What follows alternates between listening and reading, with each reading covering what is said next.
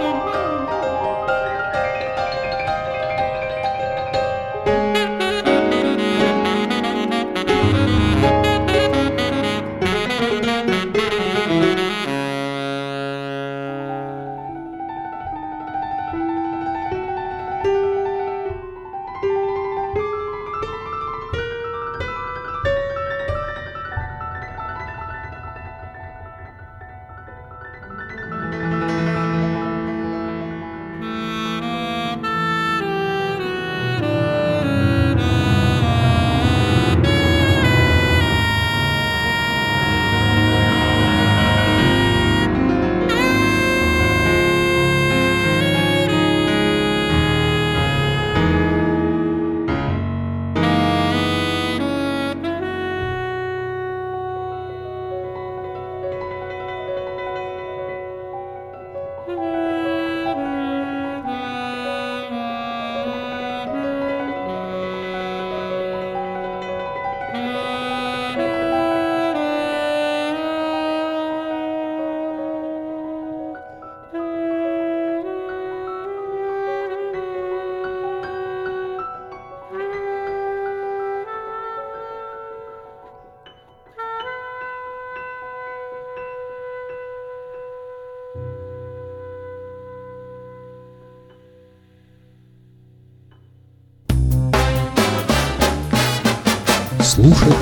Слушать здесь.